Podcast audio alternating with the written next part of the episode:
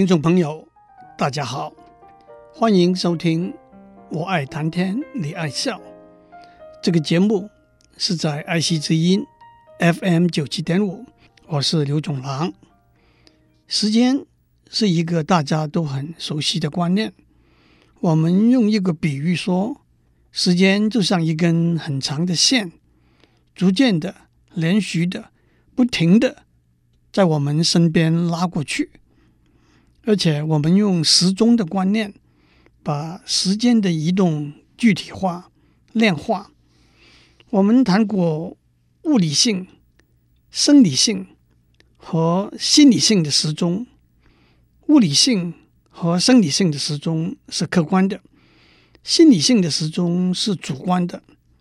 物理性和生理性的时钟比较简单，容易量化；心理性的时钟，远较为复杂，却也更为有趣。首先，心理时钟的快慢、心理时间的长短，并不是固定的、硬性的，而且更重要的，每个人心理上对时间的感受，会影响他的心理状态，因而影响他的心理行为，包括调节、判断和选择等等。心理学家把心理上对时间的感受定义为我们对过去的记忆、对现在的了解和对未来的预期。当然，对过去的记忆、对现在的了解和对未来的预期是非常广泛、复杂，而且是变化万端的。不过，有两位心理学家，Philip Zimbardo。和 John Boyle 经过多年研究的结果，指出每个人心理上对时间的感受可以分成六个类别：对过去美好时光的记忆，和对过去不愉快经验的记忆；对活在当下的看法，和对宿命论的看法；对未来的规划，和对生命结局的接受。从一个人。在这六个类别，心理上对时间的感受，可以估计到他对生活、工作和人生的看法和做法，而且这些感受是可以经由外在的经验和内在的心理调整而改变的。Philip Zimbardo 设计了两个问卷，一共有六十几道问题。例如，我会时常想到过去错过的好机会；我常常听音乐听得入神，忘了时间等等。回答的时候，对每个问题打一到五分。从这些回答可以算出来，一个人在这六个类别心理上对时间的感受的分数。让我们先谈过去。过去。是过去已经发生过的事情，过去就是已经发生的事情。但是，即使站在历史的立场来说，事情的真相往往是无法确定的。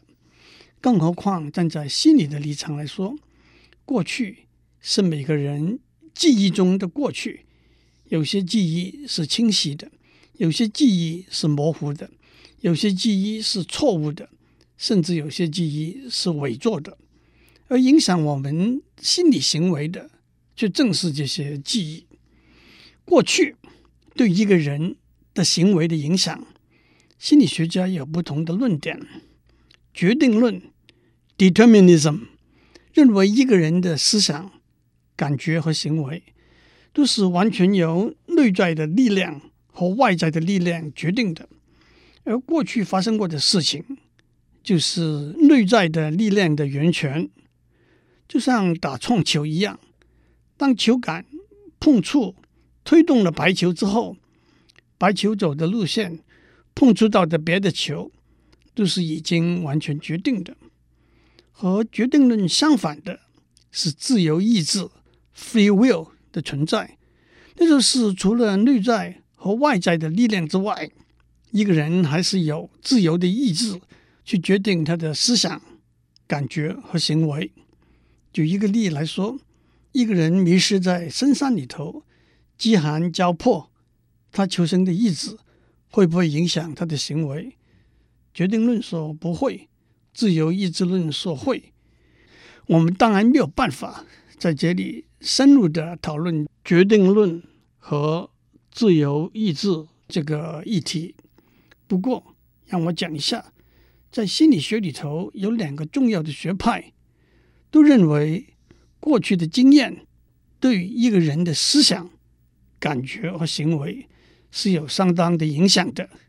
也就是对决定论的支持，这两个学派就是以弗洛伊德 （Sigmund Freud） 为首的心理分析理论，和以斯金纳 （B.F. Skinner） 为首的行为主义。心理分析的基本理论是：人的行为是决定性的，行为被一股不自觉的力量所驱动。而这股不自觉的力量来自记忆、生理和本能的反应，以及内在的矛盾和冲突。这股不自觉的力量从婴儿出生就逐渐形成，而且持续不断的影响一个人的行为。因此，用心理分析的方法去治疗心理病患者，就是经由和病患者开放的对话。从他的经验、联想、幻想和梦境里头，发现影响他的行为这股不自觉的力量的来源，而帮助他消解这股力量对他的影响。以斯金纳为首的行为主义认为，人的行为完全由他过去的经验，特别是他得到的奖励和惩罚来决定。他们认为过去的经验。影响一个人的思想、感情和行为，但是思想和感情并不影响一个人的行为。斯金纳有一个有名的实验，叫做斯金纳的箱子。在这个实验里头，他把一只鸽子放在一个箱子里头，箱子里头有两个杠杆。如果鸽子按其中一个杠杆，食物就会掉出来。如果鸽子按另外一个杠杆，没有食物会掉出来。经过一段时期，鸽子就学会了只按有食物掉出来那个杠杆了。因此，行为主义者治疗心理病患者的方法，就是去找出导致病患者的行为的诱因，进而导引这些诱因的改变和消除。例如，偷窥症和偷窃狂的治疗，让我们回到 Zimbardo 和 Boyle 指出的心理上对时间的感受的六个类别，其中关于过去的两个类别是对美好时光的记忆和对过去不愉快经验的记忆。他们的看法和弗洛伊德和斯金纳的理论共同的地方是：第一，过去的经验。对人的行为是有相当程度的决定性的影响的。第二，对过去的经验的感受和过去的经验对行为的影响是可以调整改变的。就像我在上面讲的，在 Zimbardo 和 Boyle 的问卷里头，他们的软体会算出来你对每一类心理上对时间的感受的分数。在对过去不愉快经验的记忆，平均分数是三点零，理想的分数是是一点九五；在对过去美好时光的记忆，平均分数是三点七，理想的分数是四点六。换句话说，对心理上对过去的感受，我们希望有高的正面的感受，低的负面的感受，而且最重要的是这些感受。是可以改变、调整的。我们每个人都可以为自己设计、规划一些提升对过去正面的感受的做法，例如经由礼物和电话对父母亲表示感恩，对亲戚和好朋友表示关怀的意思，和父母亲、兄弟姐妹安排家庭团聚的机会，从照片、长壮，甚至已经不合身的制服，追忆儿女长大的过程，夫妻之间结婚周年、情人节的庆祝，老朋友、旧同学之间不时的聚会，看老电影、唱老歌，回老家、回母校，回去吃学生时代的小餐馆，写日记，参加传统的文艺活动等等。我们也都可以为自己设计规划一些减低对过去负面的感受，不要把过去的失败看成痛苦的过程，把它看成成长的机会。对那些曾经做了你认为是对不起你的事情的朋友，想办法了解他们当时的立场和处境。对比你成功的朋友，以有他们为朋友为荣。对抛弃你而去的恋人，为他的幸福祝祷，记得一句话：天下没有不可以一笑置之的事情。昨天我的一位好朋友寄给我一段顺口溜：回忆从前你笑了，那是你长大了；回忆从前你哭了，那是你成熟了；回忆从前你漠然了，那是你世故了；回忆从前你感慨了。那是你无奈了。这是一首老歌，Memories are made of this。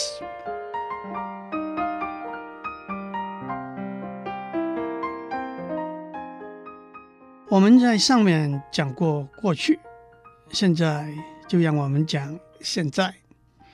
一个刚出生的婴儿的生命，可以说是完全被生理上的需求所驱使的。肚子饿了就要吃，冷了就会发抖，累了就要睡。他的生命只有现在，他的大脑还没有发育到有存储和追忆，也没有对未来计划和预期的能力。大多数的人对两三岁以前发生的事差不多毫无记忆，而且大脑底部。主管长期记忆的海马回 （Hippocampus） 在出生的时候只有发育了百分之四十，到了六个礼拜发育了百分之五十，到了十八个月才发育完全。但是幼小的婴儿会认得母亲的面孔和声音，也会经过训练重复一些简单的动作。不过这不是我们要讨论的主题。我们要说的是，当我们发育成长之后，有些人对现在、对切身的生理刺激和对周遭发生的事情还是相当专注，但是有些人的行为和决定会较多受到过去的记忆的影响，也有些人的行为和决定会较多受到对未来的计划和预期的影响。s i m b a d o 和 Boyd。指出，在心理上对时间的感受的六个类别里头，关于现在的两个类别是对活在当下的看法和对宿命论的看法。其实这两个类别也隐含着对未来的看法。活在当下是不要看未来，宿命论是不必看未来。一个人心理上对现在的感受。会受到政治、经济大环境的影响，会受到他的社会地位、教育程度和工作生活情形的影响。一个非常动荡、混乱的大环境里头，没有人可以去规划未来。一个非常贫穷的人，求目前的温饱是生活唯一的目标。一个挣扎求生存的企业的老板，不敢有扩充的奢望。同时，一个谨守职责的公务员，一个有一份稳定的退休金的老教授，缺少规划未来的原动力，也没有规划大未来的可能。但是，同时，一个富二代，一个电影明星，一个科技新贵，会对他的现在的处境踌躇满志，那又何必去改变现在，规划未来呢？Zimbardo 和 Boyd。的问卷里头，在对活在当下的看法，平均分数是三点四，理想的分数是三点九。对宿命论的看法，平均分数是二点四，理想的分数是一点五。换句话说，心理上对现在的感受，我们希望有相当高的活在当下，而相当低的宿命论的看法。对现在的关注会带给我们，会对现在的关注会带给我们快乐。可是过分的关注，快乐却也反而减少了。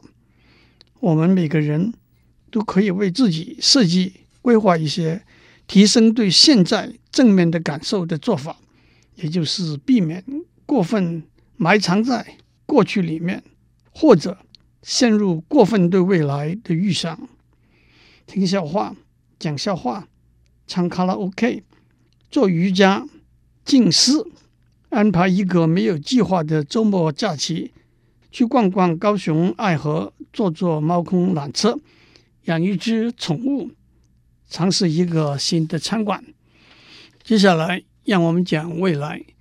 没有人生下来就富有心理上对未来的感受。未来的感受并不是来自基因，而是来自环境和教育。相关的因素包括生长在一个四季分明的地区。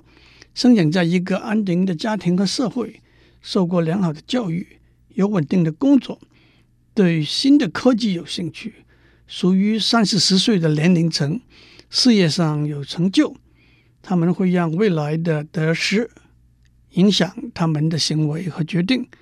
他们会按时完成工作和任务，他们愿意接受迟来的满足，他们愿意用手里头的一只鸟换取。丛林里头的一群鸟，但是他们会感受到时间压迫的力量，他们会失去耐心，他们会为未来的成功而牺牲健康、家庭和快乐。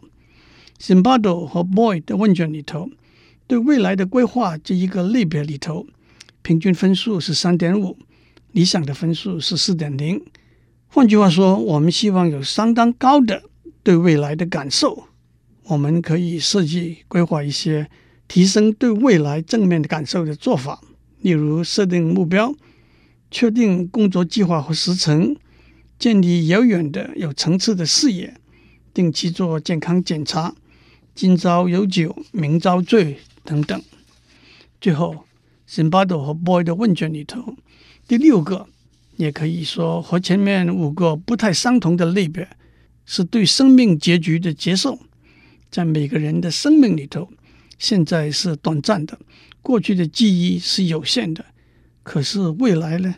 肉体的生命是有限的，但是肉体生命之外，是不是还有精神、灵魂的生命呢？精神和灵魂的生命是不是无限的呢？其实，对生命结局的接受，可以分成三个不同的感受。第一，生命是有限的。但是，为了某些原因和心态，死亡是可以，甚至可以轻易的接受的。这包括殉道的宗教人士、殉情的恋人、革命烈士和恐怖分子等等例子。第二，生命是有限的，而因此对死亡有高度的恐惧。第三，精神和灵魂的生命是无限的，因此死亡并不可怕。正面的。对生命的结局的感受，包括对生命的珍惜和对肉体生命的结束安详的接受。在 Zimbardo 和 Boy 的问卷里头，平均分数是三点三，理想的分数也是三点三。我们可以规划一些提升对生命的结束正面的感受的做法：宗教信仰，保持心灵的平静，关爱身边周遭的人。对身后可能的经济和法律问题做充分的安排，包括保险、遗嘱等等。我们无法避免死亡，但是我们可以改变对死亡的看法。让我重复的做一个总结：理想的心理上对时间的感受是高度的对过去正面的感受，相当高的对未来的感受。相当高的对现在活在当下的感受，比较高的对生命结局的接受的感受，低的对过去负面的感受，低的对现在宿命的感受。假如您要知道您在心理上对时间的感受，在每一个类别的分数，您可以上网 w w w 点 t h e t i m e p a r a d o x 点 c o m，那就是《The Time Paradox》这本书的名字。网页里头有一个叫做 ZTPI Test 的按钮，ZTPI 就是 Zimbardo Time Perspective Inventory。让我引用 一句古印度的成语：“昨天已经是一个梦，明天不过是一个预期。但是好好的度过今天，会让每一个昨天成为一个欢欣快乐的梦。”会让每一个明天成为一个充满希望的预期。祝您有个平安的一天。